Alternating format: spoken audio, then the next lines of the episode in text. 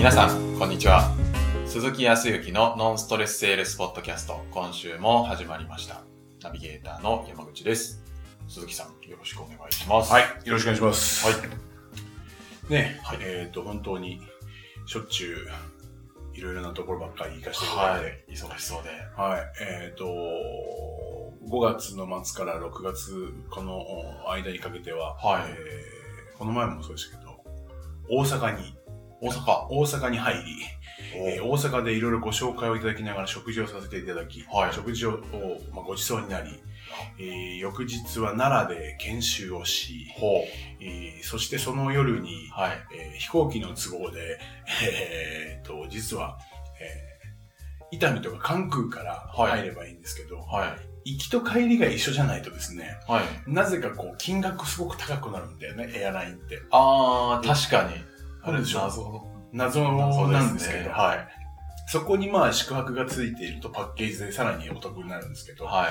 本来は伊丹とか大阪から、まあ実はその沖縄に行き、はい。そして、えっ、と、まあ、住んでる、こう、東京に帰ってくるはいっていうことをしたかったんですけど、まあまあ、いろいろ調べたんですけど、尋常じゃない金額になってしまうので、はい。まあ、当然、はいあの、クライアントさんに、えっ、と、ご料金持っていただいたりもするんだけれども、はいとはいえ、はい。ここまでのっていうね、結構毎回沖縄行かせていただいてるから、はい。なので、っていうふうに考えたときに、これは計算するとですね、大阪、おえっ、と、奈良から、えーまあ、な奈良から新大阪に出て、はい。新大阪から羽田に、あえっと、東京に戻り、おまあ品川に戻り、はい。品川から、えー羽田空港行って、はいそこから沖縄に行った方が、はい。金額、まあ、時間で言うと2時間ぐらいのロスはあるんだけど、2時間半ぐらいのロスはあるけど、はい。あとだ3時間近くか。ロロスはあるけど、まあ結局もうその日何もなかったんで、その形をして、で、えー、だから、えーっと、奈良で夕方まで、えー午後までやって、はい。その後、東京に帰ってきて、はい羽田から夜に沖縄に行くみたいな。それで沖縄から、えー帰ってくるみたいな。っていうのは本当にね、いろんなところに行かせていただいておりますが、はい。お疲れ様です。ありがとうございます。まあ、その中でね、はいこう飛行機とか、あー新幹線の音でもそうですけど、はい。行くとこ行くとこで、いろいろとこう、お土産ってあるじゃないですか。はい。ね、まあ、その移動中も長いもんで、お土産ってそうだよなって、なんでお土産って買うのかなっていうふうに、ほう、思ったわけですよ。まあ当然のことながら今それを聞いていらっしゃる方は、そんなん当たり前だよって思う方もいらっしゃると思うんですけど、いや確かに多分同じような答えだと思うんですけど、そもそもお土産って、こう、どんな目的で、えー、どんな人に買うもんですか、山下さん。お土産。私実はあんまり買わないキャラなんですけど。あ、でも実際僕もそんなにね、多くは買わないんですよ。多くは買わないです。さねまあちょこちょこ仕事で移動はあるんですけど、その度になんか、どこまで誰に渡すの？みたいなのもちょっとあるんで、ただまあ買うときは結構、まあ、仕事ですごいお世話になってる人にとか、あとなんか、、本当ならそこに仕事のいつものペースだと仕事が入るスケジュールだけど、それをちょっとずらして、なんか旅行行ったり出張行ったりしたら、まあ、そこに対してなんか、まあ、感感謝とか、お詫びでもないですけど、うん。行ってきましたよ、みたいなうん。多少買ってきたりとか。なるほど。は素晴らしい。偉いですね。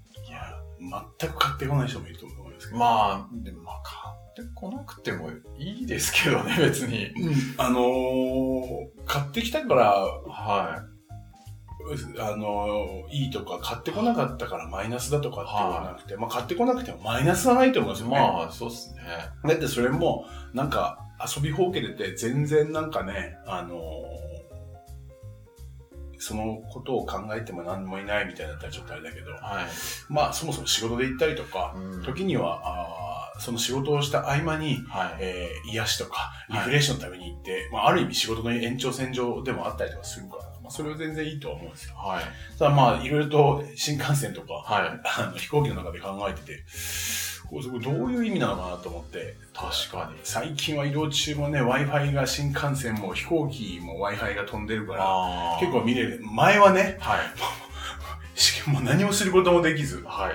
あの、情報はそこでい一旦遮断されますからね。はい。まあ、そのぐらいの方がいいのかもしれないけど、まあ、そういう時間が逆にいいのかもしれないですね、ね今は。そういう風にした方がいいっていう風に言っていますけど、まあいろいろちょっとこうし調べてみたりとか考考えてみたら、はいあの、お土産ってどういうことかって言った時に解釈のし仕方で、はい。まあ旅行とかで言ったら、あとリフレッシュの旅行で言ったら、はい。それを楽しみに行くわけじゃないですか。はい。で、その後現地では楽しむわけじゃないですか。はい。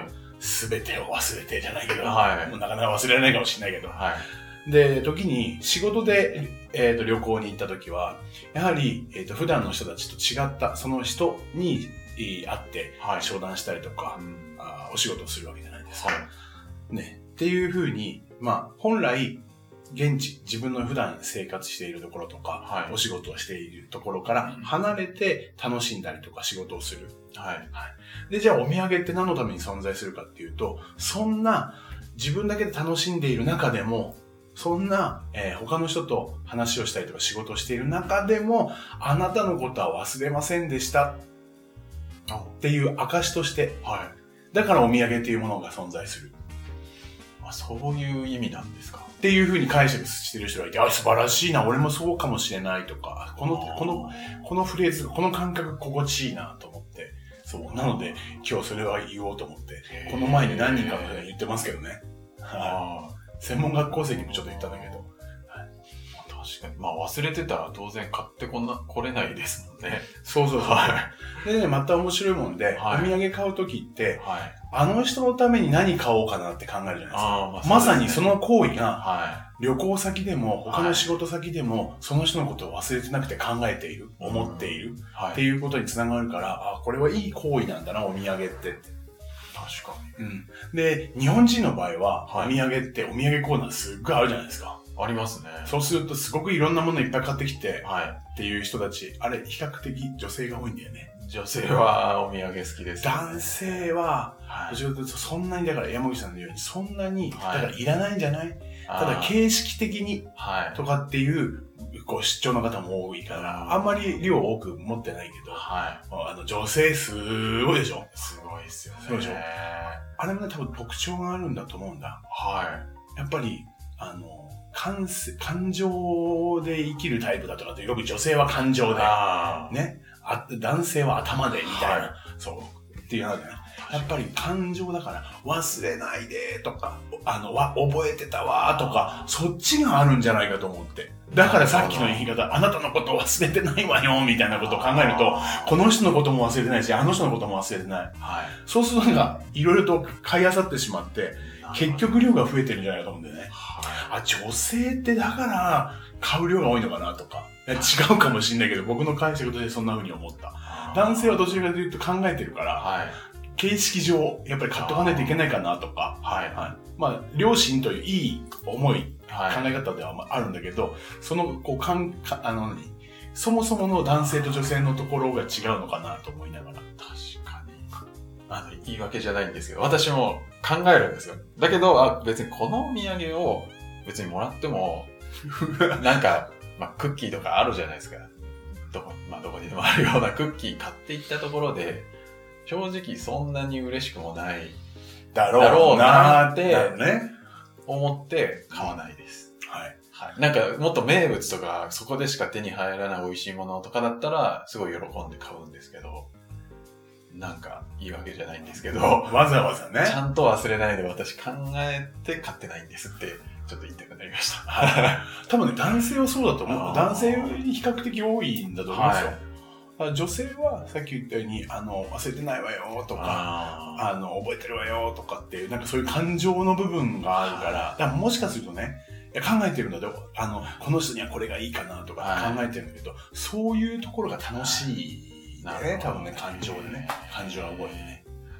ー面白いっすね。そう。まあ、なので、あの、よく、すごくお世話になってる人だから、はいすごく高価なものを買っていくとか、っていうことは、じゃあ必要ないんじゃないかなっていうふうに思って、うんまあ、簡単に言ったらはい1枚50円とか100円ぐらいのポストカードみたいな写真のポストが、ちょっと時代的に無理かもしれないよね。そういうのって今手紙とかあんま書かなくなってきてるから。ポストカードだったりとか、本当にちょっとした食べ物うん。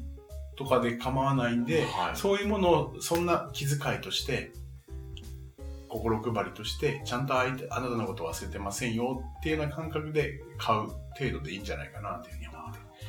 とはいえね、はいだから本当買わなく、買わなかったら、はいあなたのこと忘れてましたとか、そういうことじゃないからさ。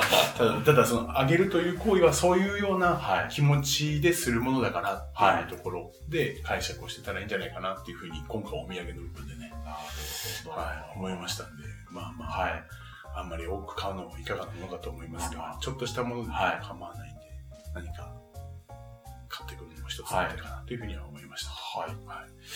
まあ、ありがとうございます。はいその中で、あの、前回もちょっとお話をね、して、その、どんな話をしたらはい。いいのかとか、はい。で、そこで、そもそも営業したことがないとか、はえっ、と、今後、仕事を継がなきゃいけないんで、はい全くこう、分野として違う仕事をこれからつかなきゃいけないとなるい。と、なかなか話ができないとか、ね話が聞けないとか、はどんな話したらいいんですか？い。はい。どんな話、まあ、どんな展開で聞いていったらいいんですか、うんみたいなところがあって、まあ、実際に、えっ、と、子供もね、はい。社長も、はまあ、ある意味同じですよっていう話い。をして、うんざくっとお話をしましたが、はい。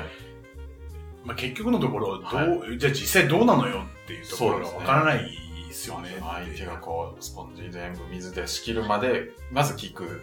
で、その後ようやく話すみたいな。なんか、大枠は理解できたんですけど、じゃあどうやったらいいんだろうみたいなのは、結構気になってるんじゃないかなと思うんですけど。ね。となると、はいあとは、えっ、と、そもそも、はい。えースキルってこう、スキルであるとか、はい成果を上げるっていうのは、えっ、と、まあ、ベースね、ベースはその人の、やっぱり、あの、あり方とか、マインドの部分っていうのが一つ、はうまいと、あとはやり方方法ですわ。い。やり方方法。そう、そのものを持ち合わせたはいマインドを持って、あとはやり方方法と、あとは実践。もう本当にやるはい。プレイでね、はい。してみて、出来上がるものなので、はまあえっ、と、前回まで、まあ結局、このポッドキャストでお話してるのは、やり方方法の部分い。はい。であるから、はい。まあ当然マインドの部分をおお伝えもしてたりはするんだけど、はい。あとは実践ができるように、はい。ちょっと今日はロープレイ、おロープレイ大会。ロープレイ。はい。で、えっ、と、この前、まあ実際にどういうふうにするかって言ったら、はい。さっき、この前、この前言った時は、あーどちらかというと、はい何か、えっ、と、まあそうですね、保険でも不動産でもいいですわ。はいと、そうか、まあ保険の方がこの前聞いてますって言っていただいてるから、保険の話でいきますけどね。じゃあ保険で。はい、はい、はい。えっ、と、どうしても、はい。前回山口さんも言ったように、はいえーと僕も言ってたけど、どうしてもその業界とかその持っているうん仕事のおサービスとか商品はい。の範囲の中に、で話を展開したいし、はい。当然ずれてもそこに戻したいって、はいそういう感情ではい。行くから何話していいか、どんなこと聞いていいかわかんないっ確かてなっちゃうは話だったじゃないですか。なので、今回は本当に初対面でに。、はい。えっ、と、僕があー山口さんという、はいうんそうだな、あーお客様、はい初対面でお会いをして、はい。で、僕は、えー保険の営業職で、はい。えっ、と、そうね、老、まあ、老後の、はい。まあ、資産形成というんでしょうか。はについて、えーまあ、説明をし、えーそういう情報提供を持っていて、い。はい。まあ、バックエンド、最後、最終的に何か本当に困っているんだったら、そのお形と、その、おまあ、埋める手段、解決方法として保険という商品を持ち合わせている立場。はい。うん、ただ、まあ、そこまで話は展開しないですけど、はい。そもそも目的は何かって言ったら、はいこっちの目的。はい目的は、えっ、と、老後のお金、資産の形成について、はい。ちゃんと相手に説明をしてあげるまでのあらすじ、はい。展開。はい。ということで自分がきちっと話ができるようなはい。土俵を作るまで、はい。相手の、まあ、そそこまでの段階をちょっとロープレイができればっていう。ぜひ。なんかすごい言い方する大したことないと思いますよ。わかんない。うまくいくかないけど。はい。なので、は前段で言ってたのは、えー、とはいえ、あだからこの保険とか。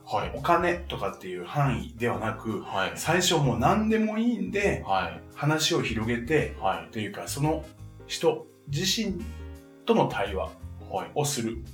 それは特徴的な部分だとか、何か目についた部分からの話題でっていううん。はい。ところから入っていって、はい。本題というか自分の目的に移すっていうところのお話をします。はい。ということで、お願いします。よろしくお願いします。ということで、山下今回ははい。はい。お時間いただきまして、いえいえ本当にありがとうございます。ありがとうございます。あのーいろいろとお話をお伺いできればというふうには思っているんですけども、はい。ちょっと座りましてね、ちょっと、こう、白いシャツこう着てらっしゃって、はい。前回もちょっと、あの、お会いをしてお飯だけ交換した時も白いシャツだったですけど、こう、普段こう、シシャツとかってやっぱ白が多いんですか？まあそうですね。白シャツが結構、シャツ着るなら8割、9割。しあ、白が多いんですか？白が多いですね。ああ、そうなんですね。はい。でもこう、いろいろね、はい今、こう、デザインとかもありますけど、なんでまたこう白っていうふうに思ってらっしゃるんですか？で、また、うん。白？はなんですかね。なんかいろいろ合わせやすいのかなとか。い。合わせやすい。はい。結構、なんでしょう。たまにこうカフェだと寒いんで、ジャケットとか、あの、カーディガンとか、はい。適当に、こう、とりあえずなんか持って行っても変な色だとちょっとこう考えないといけないじゃないですか。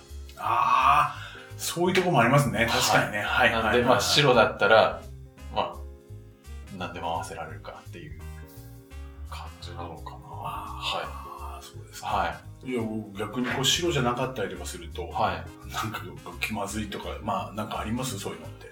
なんでしょうね。なんかやっぱ考え、やっぱりその、じゃあズボンもこう考えたりとか、ちょっとしないといけないのかなって思って、ああ、なるほど。でもそうそうすると、まあか考えるはことしなくていいってことでしたけど、はそうすると、こうなんか、山口さん自身が、はいこうそれに対してこうなんかプラスになることとかっていいこととかってなんかあったりはするんですか？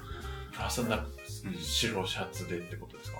その、まあ考えることをしないことによって。考えることをしないことによって、なんでしょうね。結構、まあ、せっかちなので、あ、せっかちなのね。はい。いいと思いますよ。まあそのぐらいこう、効率的に仕事を回そうとしてあるわけですから。朝起きたらもうパッパッて来て、さっと出るみたいなのを結構したいんですよね。そこでなんか、あんまりこう服で時間取られたくないなっていうのは、ちょっとあるかもしれないですね。じゃあまあそこに時間が取られないと、はいえーとその後はい。には影響がしてくるっていう感じなんですね。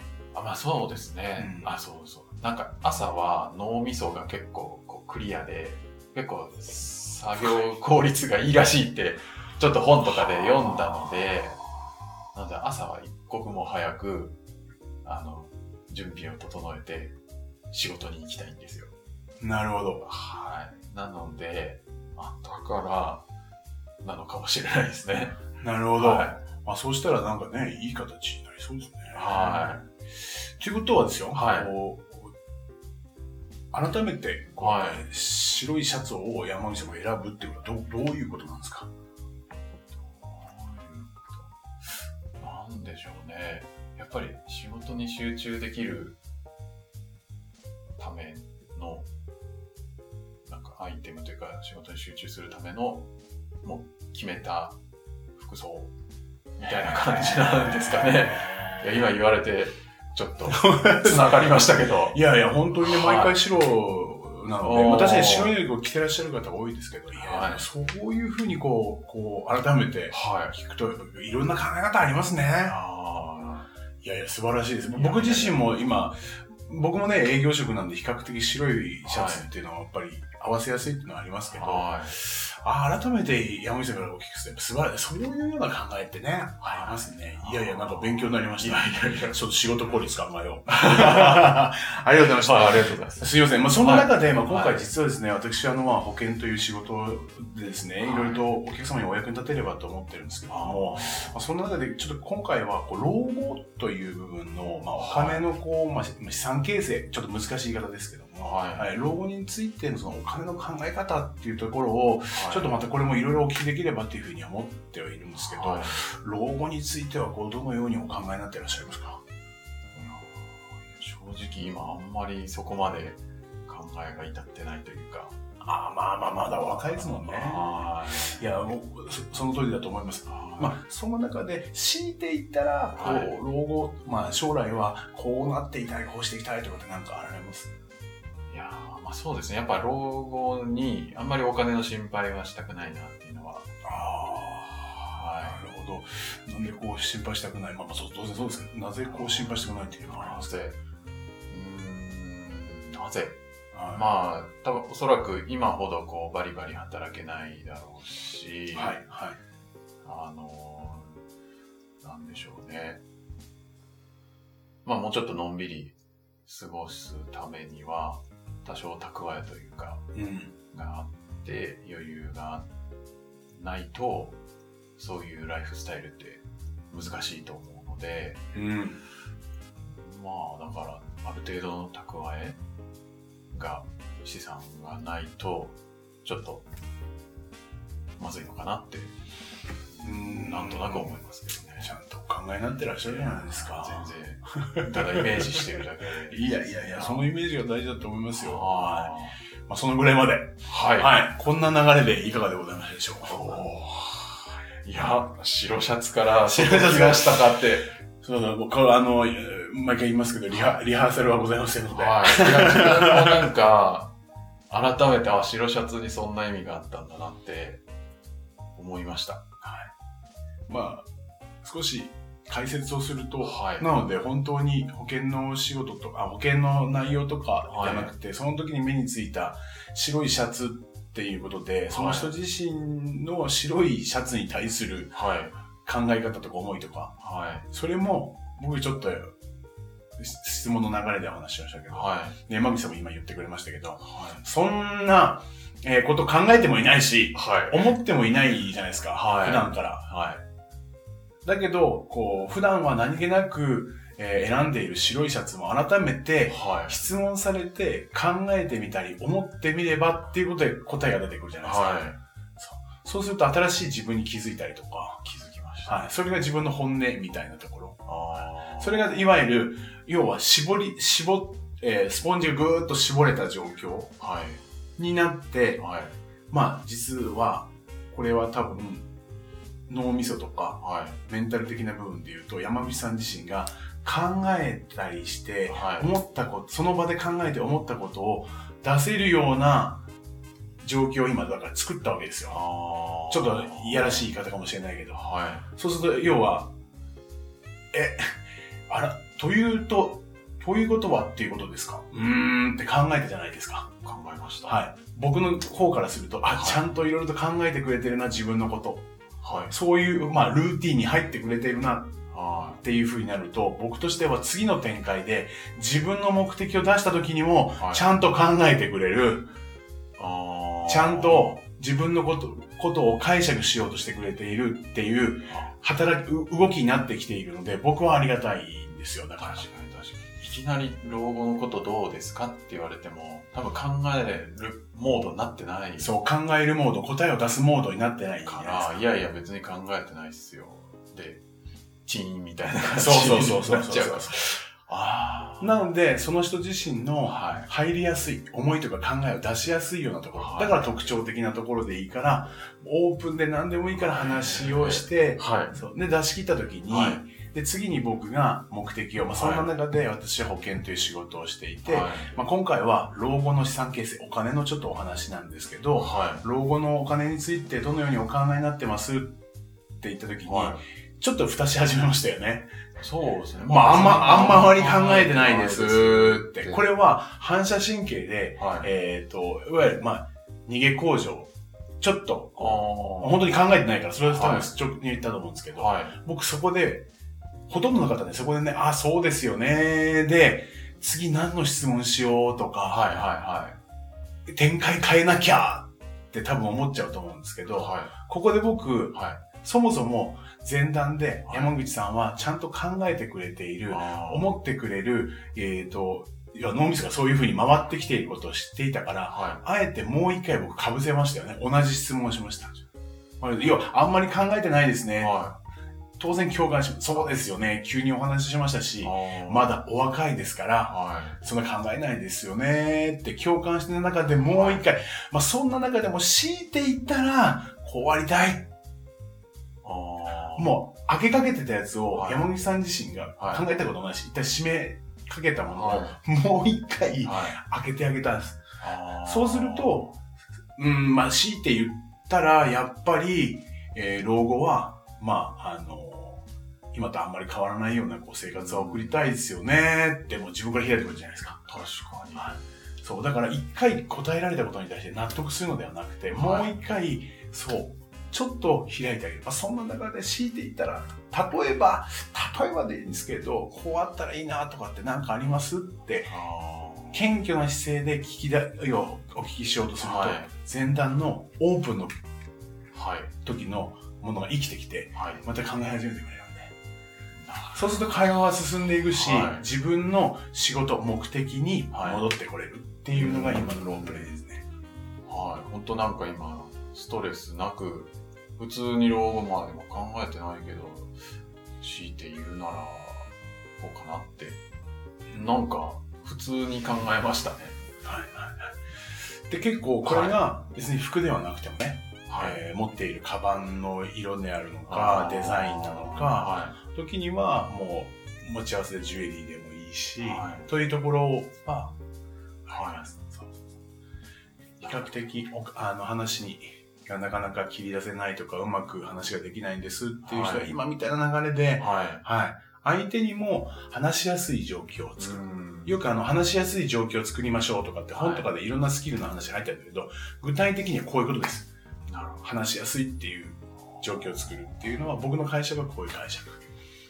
ね、ぜひ参考にしていただいて。ぜひ、繰り返し聞いていただいて、どんな質問されてたかとか、多分、そうですね。こう書き出したりとかすると、あ、こうやって聞くのね、みたいな。はい。ちょっとしたところになんかヒントあるかもしれないです。はいだから結局こっちから目的だと何かを出したいときは、は必ず手前僕深い共感をしてたりとか、深い共感って何かって言ったい。ら、は状況的に、あーっていう深い共感プラスい。、は褒めてたりとかします。その思いとか考えに深く共感し、褒める。ってなると相手は気持ちいい。い。気持ちいいです。で、少しずつこう、ルーティンを作っていくから自分の目的がきちっと出せたりとかする。そんなところも織り交ざってるわけですね。はい。なので、前回のポッドキャストと今回のこのポッドキャストって、はい多分、並列して聞いていただくと、根拠立てたものってはい前回言っている理論編理論編で言っていて、で、今日実践的な部分で言ってるんで、さらに分かりやすくなると思うので、ぜひ聞いていただければね、いいんじゃないかなというふうに思いますよ。はい。ありがとうございます。ありがとうございます。はい。では最後にお知らせです。えー、ノンストレスセールスポッドキャストでは皆様からのご質問をお待ちしております。例えばなんかこんなパターンでロープレイお願いしますみたいなのもありですか？あ、全然ありです、ありです。はい。はい。あの、それは、はい。その都度、必ずはい。根拠立てたものをまず解説してから、はい。えっと、ロープレイということで、はい。やります。という感じなので、ぜひご利用ください。はい。はい。では今週はこちらで終はいわりたいと思います。ありがとうございました。ありがとうございました。